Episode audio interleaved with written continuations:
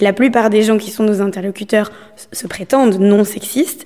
Eux, effectivement, je pense qu'ils auraient tout à gagner euh, à, euh, à mieux se renseigner, à voir quel genre de monde on a envie de bâtir euh, ensemble en étant sur un pied d'égalité. Je sais pas si tu veux rajouter quelque chose. Oui, je pense qu'il y a aussi un peu une une fatigue de notre part en tant que féministe de, de voir le manque d'intérêt. Et ça c'est un petit peu euh, un petit peu énervant parce qu'en effet bah voilà il y a plein de gens qui euh, vont nous soutenir euh, coûte que coûte que eux ils sont pas sexistes que eux ils sont voilà ils sont tout à fait progressistes ce que tu veux. Et pour autant bah il y a aucune démarche qui va dans ce sens Auteur, autrice, éditeur, éditrice ou encore illustratrice, illustrateur. Ce qui se lit, le podcast de la librairie Le Fayère à Rennes donne la parole aux auteurs et aux acteurs du livre. Ce qui se lit entre vous, Eve Cambrelin et Blanche Sabat, toutes les deux illustratrices, autrices et activistes féministes, c'est la sororité. Cette solidarité spécifique entre femmes qui, au travers de votre bande dessinée Nos moutineries, réponses imparables aux idées reçues sur le féminisme, paru aux éditions Mango au mois de janvier 2022, s'étend au bénéfice des minorités. Ensemble et dans un savant mélange de vos styles, vous décortiquez le schéma patriarcal ambiant qui a la dent dure. Vous nous rappelez que par le passé, les femmes ont gagné certaines batailles, mais que les victimes de sexisme, de racisme, de violence, de féminicide sont toujours trop nombreuses aujourd'hui. Vous misez sur la couleur, sur les formes douces, très contemporaines, pour traiter un sujet grave qui concerne bien sûr les femmes et très certainement les hommes. Vous avez décidé de faire de vos moutineries une œuvre pédagogique et pétillante en laissant le soin à chacun et chacune de trouver la bonne mesure selon sa situation du moment. En somme, vous participez à faire avancer l'idée que l'égalité entre les hommes et les femmes, c'est possible ici, maintenant. Bonjour Blanche Sabat. Bonjour. Bonjour Eve Cambrelin. Bonjour. Comment la sororité s'est manifestée en vous? Euh, c'est une très bonne question. Euh, comment la sororité s'est manifestée en moi J'ai beaucoup évolué dans des, groupes mixtes plutôt, et en fait, euh, je sais pas, j'ai l'impression que à l'adolescence, euh, c'est tellement un truc pas du tout inné. il peut y avoir tellement des rapports compliqués entre filles, parce que je pense que c'est vraiment à ce moment-là que les situations de, compétition naissent et, se développent. Que je pense que c'est en lisant, en écoutant, euh, en me renseignant euh, sur euh, le, féminisme que cette notion de sororité, qui, bon, pour moi, existait évidemment avec mes amis, mais qui n'était pas forcément du coup appliquée à toutes les femmes qui m'entouraient, parce que bah, c'est évidemment pas du tout intuitif et on nous apprend pas du tout à être sorores les unes les autres. donc c'est, je pense, par le féminisme que cette notion de sororité absolue, ou en tout cas étendue euh, m'est venue et je me suis dit euh, que c'était en fait un, effort à faire et que c'était pas du tout quelque chose euh, qui coulait de source. Et donc euh, j'ai essayé de depuis de, travailler là-dessus pour pour être le plus sauveur possible parce que c'est pas c'est pas une évidence en fait. Blanche Sabat, comment c'est venu la sororité? Pour moi la sororité, en fait, je pense que c'est venu d'abord d'une prise de conscience personnelle et après comme Eve, j'ai dû la peaufiner euh, avec des lectures. Enfin, je l'avais pas politisée, je l'avais pas conscientisée et, euh, et c'était aussi à l'adolescence, mais moi c'est avec l'exemple très parlant de quand on a ses règles en fait et que en fait, j'ai vu une espèce de solidarité entre meufs qui se détestaient, où c'était en mode, en fait, même si je t'aime pas, je vais te filer une protection, un tampon, un truc, je vais t'accompagner quand tu sors de classe, je vais pas te foutre la honte si tu te tâches. J'ai vu, moi, je me tâchais tout le temps parce que j'étais pas du tout euh, précautionneuse euh, pendant mes années collège et tout. Et j'ai vu des nanas que je pouvais pas encadrer qui venaient me dire attention, t'as une tâche, je te prête un sweat si tu veux. Enfin, une espèce de, ouais, de, conditions communes qui faisait que du coup on se serrait les coudes en, dépit de nos désaccords sur d'autres sujets. Et pour moi, c'était la base de la base de la sororité. Je me suis dit mais oui, tiens, c'est vrai. Et du coup, je me suis mise à la mettre en pratique dans beaucoup d'autres aspects. Évidemment, pas ce truc très physique, très adolescent des premières règles, mais euh, en d'autres aspects où je voyais que voilà la compétition entre femmes pour les mecs notamment ou la manière dont on jugeait les personnages féminins dans les œuvres de fiction était souvent super dure. Et je voyais souvent des filles critiquer les personnages féminins à la télé. Et en fait moi j'allais en fait même j'allais mettre en pratique la même dynamique. C'est-à-dire que j'allais défendre des personnages féminins même si je les aimais pas trop parce que c'était des personnages féminins et que je savais que de base elles partaient avec ce désavantage et du coup euh, bah voilà j'ai essayé de le développer comme ça. Et, euh, et c'est devenu plus enfin je me suis rendu compte plus tard en grandissant en mûrissant en peaufinant mon féminisme que en fait c'était un mode un, que c'était un choix politique et que c'était un mode de vie et que choisir la sororité comme mode de vie dans la société qui est la nôtre euh, c'était subversif voilà comment ça, ça s'est passé votre rencontre? Euh, alors, en fait, c'est marrant parce que Eve et moi, on suivait, on se suivait mutuellement sur les réseaux. On était familières de notre travail respectif, mais on s'était jamais rencontrés. Euh, et c'est notre éditrice euh, qui nous a mis, enfin celle qui allait devenir notre éditrice, qui a eu l'idée d'un projet commun à la base, qui a dit bah voilà vos contenus euh, sont similaires tout en ayant vraiment leur personnalité euh, propre. Donc est-ce que ça vous dirait pas de faire quelque chose ensemble? On a pris un premier café pro, euh, Eve notre éditrice et moi, et, euh, et au terme de ce café, euh, en fait, on s'est rendu compte qu'on avait mille choses en commun, que bien sûr qu'on avait envie de travailler ensemble et que surtout on allait devenir très amis. Enfin, on a tout de suite pressenti que ça, ça avait vraiment matché. Et euh, notre éditrice, elle est partie au bout d'une heure et nous, on est resté là de 17h jusqu'à euh, minuit. Enfin, donc euh, après, on allait coller. Enfin, bon, voilà quoi. C'était une rencontre finalement qui n'a pas été de notre initiative à nous, mais qui a super bien fonctionné. Et à partir de là, euh, on s'est dit que ouais, ça nous, ça nous enchanterait de travailler toutes les deux et on s'est lancé dans ce projet. Voilà. Il y a des idées communes, mais il y a aussi le trait, le dessin. Nous, on était plutôt inquiètes sur comment on allait s'en sortir euh, au niveau du dessin parce que, on, voilà, on a quand même euh, chacune un personnage euh, bien particulier, euh, on a chacune euh, un peu la même façon quand même de, de s'exprimer. Euh, quand même, nos traits, ils sont assez différents, quoi. Il y en a.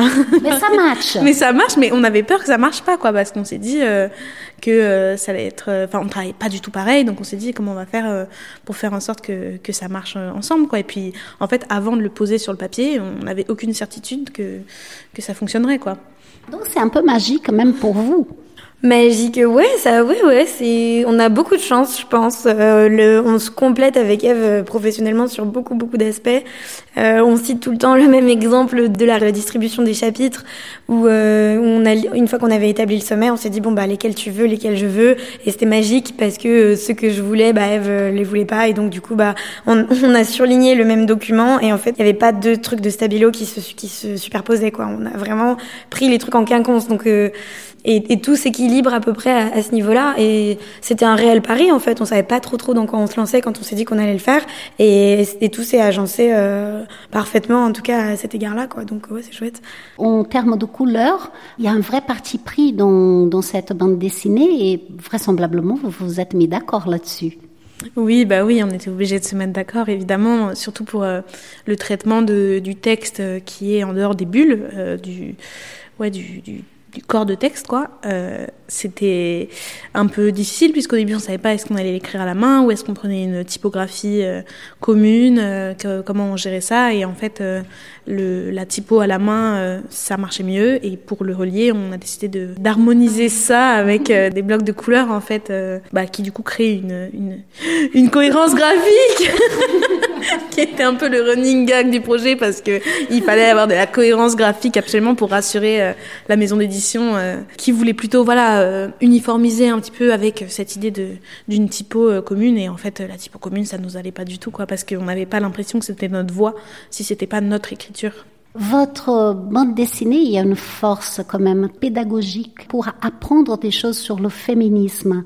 Vous vous êtes mis d'accord que c'était ça aussi pour que le public puisse comprendre ce que c'est d'être féministe aujourd'hui ah oui, oui, bien sûr, c'était un des objectifs. Euh, déjà, ça, enfin, ça suit, c'est dans la droite ligne du contenu qu'on fait, Eve et moi, euh, sur nos comptes Instagram respectifs. On a vraiment cette visée pédagogique euh, d'essayer de faire que ce soit du contenu qui soit, qui soit partagé, qui soit relayé, qui soit utile. Et c'était vraiment dans la démarche du bouquin de, de donner des armes, en fait, euh, des arguments, des sources, des chiffres imparables. C'est le sous-titre euh, pour que euh, pour qu'on ne perde plus de temps avec des débats stériles et qu'on puisse avancer sur des sujets de fond ouais féministes. Donc c'est ce qu'on dit dans l'introduction que c'est pour les féministes aguerris ou ça peut être aussi une porte d'entrée. Enfin notre volonté c'était vraiment que ce soit accessible, que ça puisse se diffuser et que ça puisse être d'utilité publique quoi. Et pour moi la pédagogie et l'humour qui sont vraiment nos deux nos deux angles d'approche du féminisme sont des, des outils hyper efficaces pour essayer de, voilà, de propager ces courants de pensée. Ça nous fait rire, mais très souvent, ça nous fait rire jeune. Bah oui, malheureusement, hein, on en est là.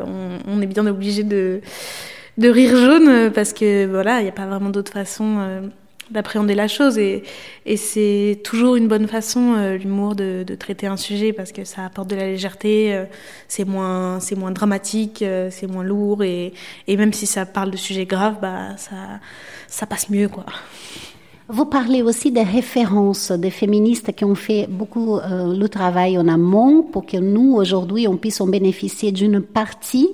Euh, ce sont aussi des inspirations littéraires qui vous ont bercé? Ah oui, oui, tout à fait. Euh, d'ailleurs, à la fin, après le lexique, on a mis toute une, une biblio de choses qu'on a lues, soit moi, soit Eve, pour que pour que, parce que voilà, nous, on prétend pas non plus résumer leurs pensées. Donc, euh, si les personnes euh, veulent se renseigner davantage, qu'elles puissent aller vraiment aux sources de ce qui nous a inspiré. Et je pense qu'on a fait la part belle aussi, chacune dans ses chapitres, aux penseurs, penseuses qui, bah voilà, qui ont jeté les bases de, de notre raisonnement aujourd'hui, bah, qu'on voulait mettre en valeur aussi, quoi. Dans la, la bande dessinée, vous dites bien, les femmes, on les ont toujours pris la parole, mais c'est depuis peu qu'elles se font peut-être un peu entendre. Bah oui, mais oui, évidemment, mais en fait, il y a des forces de résistance qui sont énormes. Enfin, on, a toutes les deux récemment lu euh, Titu Lecoq, euh, qui, euh, qui a écrit Les Grandes Oubliées, et qui vraiment montre à quel point les femmes ont été effacées volontairement, de l'histoire, euh, les femmes qui ont euh, écrit, qui ont peint, qui ont fait toutes sortes de choses. et donc, bah, c'est assez rageant, c'est assez épuisant parce qu'on a un peu cette sensation de, de repartir à zéro. Et en même temps, bah, une part du travail aussi, c'est de ramener, visibiliser toutes ces femmes-là, ramener leur nom. et, c'est aussi, bah voilà, une de nos, une de nos envies, une de nos démarches. Et voilà, on va, on va finir par y arriver. On va pas être euh, effacé euh, en boucle et en boucle et en boucle. Au bout d'un moment, euh, on va plus oublier, quoi. Finalement, le féminisme ne dessert pas du tout les hommes. Au contraire. oui, alors pour moi, il faut quand même pas nier que le patriarcat tout puissant tel qu'il est a beaucoup à perdre à ce qu'il y ait l'égalité homme-femme. C'est évident, sinon il ne résisterait pas. Mais en fait, nous, on s'adresse aussi à tous les gens qui se reconnaissent pas dans cette forme de masculinité qui est écrasante, qui est aliénante euh, euh et qui et qui leur porte préjudice à beaucoup de gens sous plein d'aspects différents. Et ces personnes-là, elles sont beaucoup plus nombreuses qu'on ne croit et elles ont tout à gagner à euh, euh, embrasser un mode de vie euh, plus égalitaire. Ça, ça c'est clair. donc du coup, il y a ces deux choses, c'est que euh, le patriarcat a pas tout à gagner à avoir l'égalité tout de même, mais les hommes qui ne se considèrent pas comme des gros misogynes sexistes, et la plupart des gens qui sont nos interlocuteurs se prétendent non sexistes, eux effectivement, je pense qu'ils auraient tout à gagner euh, à, euh, à mieux se renseigner, à voir quel genre de monde on a envie de bâtir euh, ensemble en étant sur un pied d'égalité. Je sais pas si tu veux rajouter quelque chose. Oui, je pense qu'il y a aussi un peu une une fatigue de notre part en tant que féministe de, de voir le manque d'intérêt et mm. ça c'est un petit peu un petit peu énervant parce qu'en effet bah voilà il y a plein de gens qui euh, vont nous soutenir euh, coûte que coûte que eux ils sont pas sexistes que eux ils sont voilà ils sont tout à fait progressistes ce que tu veux. Et pour autant bah il y a aucune démarche qui va dans ce sens. Il y a aucune voilà aucun aucune lecture, euh, aucun renseignement, et c'est un peu ça euh, que qu'on tacle aussi dans la BD, c'est l'idée de dire, euh, ok, en fait, bah t'es pas sexiste, bah prouve-le par tes actes en fait, et pas par tes paroles. Il y a plein de gens qui, en fait, oui, bien sûr, auraient à gagner, mais qui sont un petit peu flemmards quand même, quoi. Et donc de part des femmes d'ailleurs, très souvent elles-mêmes. Certaines, peut-être aussi par manque de connaissances, se disent ne pas être féministes, mais plutôt humanistes. Pour pas faire une redite totale du chapitre, je pense qu'il y a un truc que peut-être on, on, a, moi j'ai mis un petit moment à, comprendre aussi, c'est qu'il y a un confort à ne pas se dire féministe, parce que ne pas se dire féministe, c'est être dans le déni euh, de la violence qu'on vit. Et se dire féministe, c'est reconnaître qu'on est victime de ça. Et en fait, c'est jamais très agréable d'accepter qu'on est victime. Et du coup, je pense que c'est pour ça qu'il y a plein de femmes qui ont du mal à, à, accepter ce mot et à le revendiquer, etc. Et puis après, bon, bah voilà, c'est accompagné de tout un tas de, de, de préjugés. Euh. Mais c'est vraiment Ouais, il y a ce truc en fait de euh, se dire féministe, c'est déjà faire un pas de côté par rapport à ce qui est attendu de nous et ce que ce qui est attendu de nous par les hommes aussi. C'est prendre le risque, euh, par exemple, voilà, de plus euh, plaire à certains hommes, que certains hommes euh, font face un cri de dégoût ou que sais-je. Enfin, c'est c'est déjà c'est déjà faire un pas de côté et je pense que c'est pas évident pour tout le monde, pour toutes les femmes et on essaie de pas leur en vouloir quoi, parce qu'on se dit bah mine de rien, euh, elles en souffrent aussi. Hein, donc euh, voilà. Euh, voilà c'est sans doute une manière de se protéger. Où nous, on a la chance d'évoluer dans des milieux qui se sont récemment, récemment un peu plus ouverts à ce genre d'idées, mais jusqu'à il y a récemment, se dire féministe, ça pouvait porter préjudice professionnellement, dans dans toutes sortes de domaines en fait euh, où on allait tout de suite être brandé comme la féministe et c'est encore très très mal perçu et donc du coup je voilà on essaye de se dire que euh, moi les, les, mecs qui disent je suis pas féministe je suis humaniste j'ai beaucoup moins de patience que les femmes parce que elles et c'est là aussi que la sororité opère c'est que je me dis bah elles elles font ça parce qu'elles elles se défendent parce qu'elles elles veulent pas se dire qu'elles sont victimes d'un monde euh, qui, qui les fait souffrir qui les qui les enferme Bref, ça peut être aussi, je sais très bien ce que ça va me coûter de dire publiquement que oui, je subis des oppressions et que je suis contre. Donc, ça peut être de la stratégie aussi. je pense à certaines actrices euh, qui déclarent publiquement qu'elles sont pas féministes, qui évitent la question parce que on sait très bien que dans une industrie pourrie, sexiste comme celle-là, bah, ça peut être un vrai problème si on s'est déclaré comme la féministe du star system. Je pense qu'il y a une, en tout cas pour certaines femmes très en vue ou dans des milieux vraiment verrouillés, il y a une conscience très très accrue de, de ce que ce serait que de dire je suis féministe euh, dans ces circonstances-là. Quand on lit votre BD, on a quand même le sentiment qu'il y a au mieux pas mal d'ignorance, parfois un peu de sidération. Parce que franchement, euh, voir qu'il y a d'autres personnages qui vous entourent dans la BD qui sont pas du tout, mais alors pas du tout calés sur les questions que vous soulevez, c'est presque un peu flippant, non? Ah bah nous, ça vient de l'expérience. Hein. C'est vraiment, on a représenté les gens avec qui on interagit tous les jours euh, sur les réseaux, sur toutes sortes de réseaux d'ailleurs, euh, même parfois dans la vraie vie. Euh, il suffit de faire une action féministe pour croiser des gens extrêmement mécontents qui vont nous insulter, nous sortir un des 15 arguments qu'on a essayé de décortiquer dans nos mutineries au choix. Vraiment, c'est l'un de ceux-là. Euh, que ce soit euh, en message sur Instagram, en commentaire sous nos BD. Enfin, on a vraiment représenté la réalité des gens qui euh, qui s'en fichent ou qui sont de mauvaise foi ou qui sont clairement antiféministes et qui le revendiquent. Quoi, c'est vraiment c'est pas du tout exagéré. Enfin, c'est toute la société quand même qu'il faudrait qu'ils puisse se mettre au pas pour comprendre que ce manque d'égalité est quand même un grand problème de fond. Oui, mais oui, mais il y a un manque euh, qui est terrible et qui, je pense, est la, est la source de beaucoup de notre, euh, beaucoup de notre colère en fait, parce que, enfin, c'est tellement affligeant, c'est tellement, il y a tellement de taf. Hein, quand on voit euh, nous tout le taf qu'on fournit, voilà, en tant que, en tant que féministe, en tant que militante, en tant qu'autrice, etc. Et, et, en fait, ça suit pas quoi. Enfin, des fois, on a un peu cette, cette sensation très déplaisante de se rendre compte en fait que dans notre petite bulle, dans notre petit monde, euh, ça marche bien, tout le monde avance, on déconstruit plein de choses, on réfléchit ensemble. Et ensuite, tu fais un pas de côté, tu vas dans un commissariat, tu as une affaire, euh, ce que tu veux, la justice, euh, la police, l'État, le gouvernement, ça ne suit pas du tout. Il y a un retard qui est, qui est monstrueux et ça, c'est un truc qui peut être un petit peu Déprimant. Très embarrassant. Autant qu'artiste, il y a un chapitre quand même qui est dédié la séparation entre l'homme et l'artiste. Vous êtes artiste aujourd'hui, vous savez très bien qu'on est quand même assez tenté parfois de traiter la violence au travers euh, des œuvres. Euh, mais euh, vous préconisez quand même dans ce que vous écrivez, dans ce que vous mettez en avant, le fait qu'il faut quand même prêter très attention à ses choix. Alors oui, Euh, mais ce que j'ai essayé de faire dans ce chapitre-là, c'est le plus long du livre, et ça a été un des plus complexes, c'était de donner, en fait, je me refuse à être dogmatique sur cette question parce que je trouve qu'elle est très complexe et qu'on n'a pas fini d'en faire le tour. Et donc, du coup, je dis ce qui, moi, me semble juste. Et après, je donne euh, des réponses de féministes diverses et variées qui n'ont pas le même avis et qui parlent toutes de leur point de vue, qui diffèrent selon des expériences qu'elles ont vécues. Euh, par exemple, euh, j'ai donné le point de vue d'une chercheuse sociologue, anthropologue, qui parle vraiment de son point de vue analytique, et puis qui est mis en, comparaison avec celui de Virginie Despentes, qui a été victime de viol et qui est elle-même artiste et autrice. Et donc du coup, évidemment que, je ne sais pas si on peut dire que ça se vaut, mais en tout cas, le, point, le point d'où on part pour porter ce jugement est hyper important. Et c'était surtout ça que j'avais envie de d'illustrer avec ce chapitre, c'était que il y a plein de paramètres qui entrent en compte. Est-ce que la personne sévit encore ou pas? Est-ce qu'elle est morte ou vivante? Est-ce qu'il y a de l'argent derrière? Parce que c'est ça aussi la vraie question. Est-ce que euh, séparer, ça veut dire cautionner? Euh, Est-ce que euh, on doit dans ces cas-là boycotter toutes les personnes qui ont fait des choses problématiques? En tant que femme Ça voudrait aussi dire se priver de presque tout ce qui a été fait puisque presque tout le monde a été misogyne par, de, de, à toutes les époques.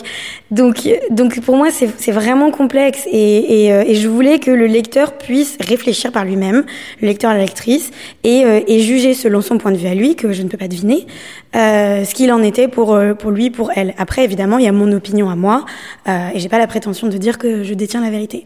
Euh, en revanche, je peux donner des clés de lecture et je peux dire dans quel, voilà, dans quel camp moi je me situe, justement en tant que euh, artiste, parce qu'on a vite fait de dire que les féministes c'est de la pudibonderie, qu'elles sont puritaines, que l'art, la morale, ça doit toujours être dissocié, non, non, non. Déjà, c'est rarement des artistes qui portent ce genre de jugement. Et, euh, et du coup, en tant que femme artiste, consommatrice d'œuvres, parfois faites par des misogynes, et productrice d'œuvres qui mettent un point d'honneur à ne pas l'être, je trouvais que c'était vraiment important de, de dire ce qu'on en pensait. Il y a aussi les questions d'autres minorités. Bah, en tout cas, ça fait partie de notre euh, féminisme. C'est-à-dire que on essaye au maximum euh, de penser les choses de façon intersectionnelle, euh, c'est-à-dire bah, voilà, prendre en compte euh, le fait que différentes discriminations puissent se croiser et que du coup, c'est pas exactement la même chose. Et après, euh, nous, notre point de vue, il est évidemment situé parce qu'on est toutes les deux, bah, certes, des meufs qui subissent du coup le sexisme, mais on est blanches et du coup, bah, ça, c'est quand même quelque chose à prendre en compte. Et c'est aussi pour ça que on répète dans la conclusion que notre point de vue c'est pas le point de vue euh, que euh, enfin on peut lire plein de choses différentes de plein de personnes différentes pour avoir une diversité de points de vue et que nous on a fait de notre mieux pour euh, voilà être le plus inclusive possible mais mais évidemment que enfin on se prétend pas être être parfaite être irréprochable parce que de toute façon ça n'existe pas et, voilà, et puis euh, sur les questions euh, de, de LGBT-phobie, euh,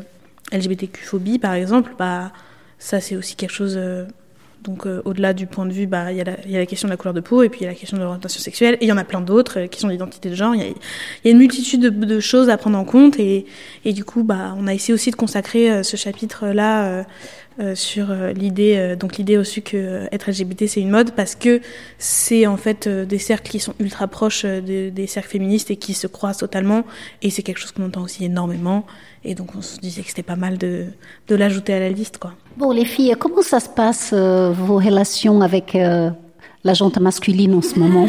Oh là là. oh pff, bon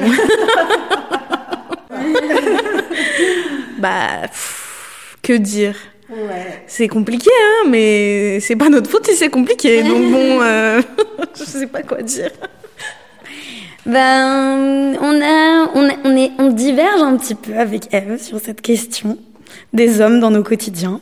Moi, j'ai tendance à être un peu trop optimiste et à dire mais non, gardons espoir dans la jante masculine. Eux aussi peuvent se déconstruire. Nan, nan, nan. Il faut que notre contenu soit accessible pour eux aussi. Et l'autre jour, on avait du coup cette discussion où Eve me disait honnêtement, euh, moi, si j'avance et ils me suivent, ils me suivent pas, euh, c'est tu, ben, tu es d'accord euh... ouais, voilà, Ils me suivent, ils me suivent pas. Euh, tant pis, c'est pas, c'est, pas mon problème en fait. Il ne tient qu'à eux, et c'est aussi ce qu'on dit dans la BD, il ne tient qu'à eux de se documenter et de, de, se mettre à la page.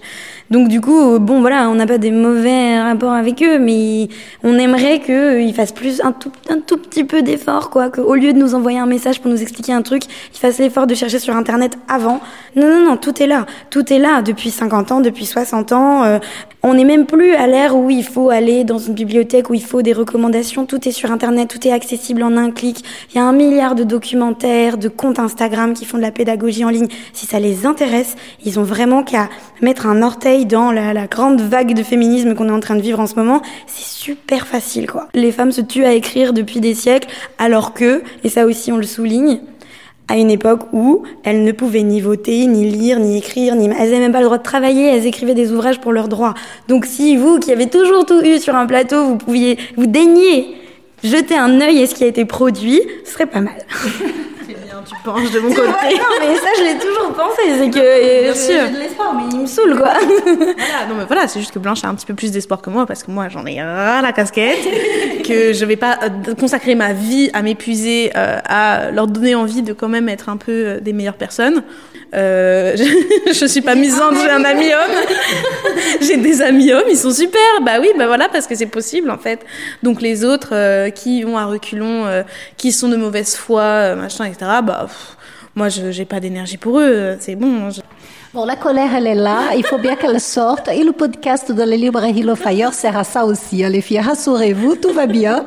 Sur le titre du livre, comment vous vous êtes mis d'accord ben, on voulait quelque chose qui a trait à euh, la révolte, la révolution, le fait de mettre, euh, de renverser en fait cet ordre établi euh, qui nous opprime et, qu'on a envie de déconstruire. Et du coup, on cherchait dans ce champ lexical là et la mutinerie qui qui est en fait le défi face à l'autorité et qui est aussi collectif parce qu'on peut pas se mutiner tout seul, alors qu'on peut se révolter tout seul, même si ça va pas être forcément super efficace. Et eh ben, ça, ça nous plaisait ce, ce, synonyme de révolution, mais qui est pas révolution parce que c'est un mot qui est un peu galvaudé et puis qui est utilisé un peu mm. partout euh, en ce moment. Le fait que ce soit contre vraiment l'autorité, puis en plus, c'est à l'origine, c'est soit sur les bateaux pirates, soit dans le cadre de l'armée. Donc il y a vraiment l'idée du capitaine ou du général qui est voilà, qui est aussi un peu une incarnation du, du patriarche qu'on a envie de renverser. Et après, cet aspect euh, pluriel, quoi, de dire en fait, on peut, on peut pas les faire sans vous, nos mutineries. Et en plus, comme c'est un livre qu'on a fait à deux, donc en réfléchissant à tout ça, ça nous a paru le terme adéquat. Eh bien, est-ce que je peux vous demander un petit quelque chose? Chacune d'entre vous, vous allez, euh, s'il vous plaît, choisir une page, un passage du livre pour lire? Alors du coup, c'est un moment, euh, c'est la conclusion du chapitre sur les féministes extrémistes. Et donc, on vient de lire une, une citation de Virginie Despentes assez choquante, disons, et donc Blanche dit ça vous choque C'est normal. Le féminisme est une révolution, pas un réaménagement des consignes marketing. Ça, c'est aussi une citation de Despentes. En définitive, je crois que tout le monde est d'accord pour dire que ni une réponse agressive, ni la misandrie dans le cadre privé, ni les poils, ni le topless, ni même la riposte violente à une agression ne peuvent réellement être qualifiés d'extrémistes. Et si tout ça ne vous convainc pas, alors les autrices sont très fières d'œuvrer de façon extrême à l'égalité des genres. Et a valu un passage réalisé par Blanche, et maintenant Blanche. Donc c'est dans le chapitre Les hommes ont des pulsions, un argument qui nous fatigue. Et donc le texte dit Cette idée que les hommes seraient régis par des pulsions et des besoins naturels est un mythe qui participe de la culture du viol. On a un mec qui aboie à la lune comme un loup juste à côté et une nana qui fait mais c'est pas de leur faute enfin. Et Eve poursuit Ce raisonnement déresponsabilise les agresseurs étant à minimiser ou même à justifier leurs actes de l'agression au viol. Excusez-moi d'en rajouter une couche, mais c'est quand même hyper réducteur pour les hommes en plus, non? Considérer que ces derniers ne sont pas suffisamment évolués pour être tenus responsables de leurs actes, c'est vraiment super humiliant. Et oui, voilà. Ah, c'est des femmes là, tout d'un coup. Merci infiniment Eve Cambrelin et Blanche Sabat pour ce beau moment partagé. Merci à vous. Merci à vous. Ce qui se lit, le podcast de la librairie Le Fayère avec Eve Cambrelin et Blanche Sabat qui parlent de leur bande dessinée Nos Moutineries parue aux éditions Mango. Merci à l'équipe Le Fire pour avoir organisé cette rencontre. Ce podcast a été réalisé par Juliana Alain pour la librairie Le Fire. Le podcast vous a plu? N'hésitez pas à vous abonner, à partager et à nous suivre sur les réseaux sociaux.